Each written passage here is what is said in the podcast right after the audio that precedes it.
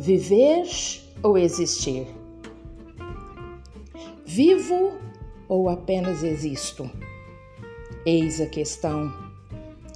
Eu tenho uma filosofia de vida ou eu sigo aquela que disseram que era bom para mim? A vida é um dom que vale a pena experienciar.